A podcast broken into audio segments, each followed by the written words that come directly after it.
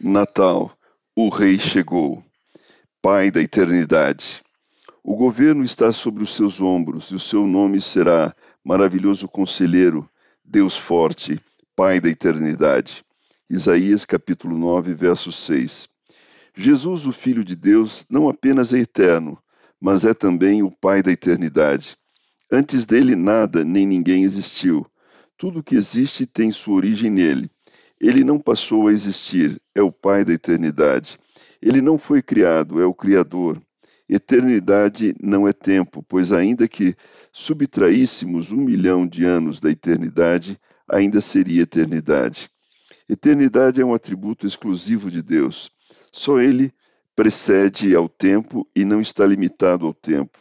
Jesus pré-existe ao tempo e à criação do universo, pois tudo foi criado no princípio mas ele antes do princípio, e no princípio trouxe tudo à existência.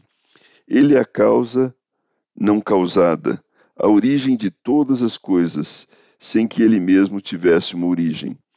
O apóstolo João escreveu: No princípio era o Verbo, e o Verbo estava com Deus, e o Verbo era Deus. João capítulo 1, verso 1. O Verbo é eterno, pessoal e divino. Esse mesmo Verbo se fez carne e habitou entre nós. Ele deixou a eternidade e entrou no tempo. Ele se esvaziou a si mesmo, assumindo a forma de servo. Sendo infinito, tornou-se finito. Sendo transcendente, tornou-se imanente. Sendo Deus, se fez homem.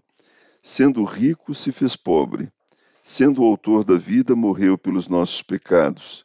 Sendo mais exaltado, foi humilhado até a morte e morte de cruz por amor de nós.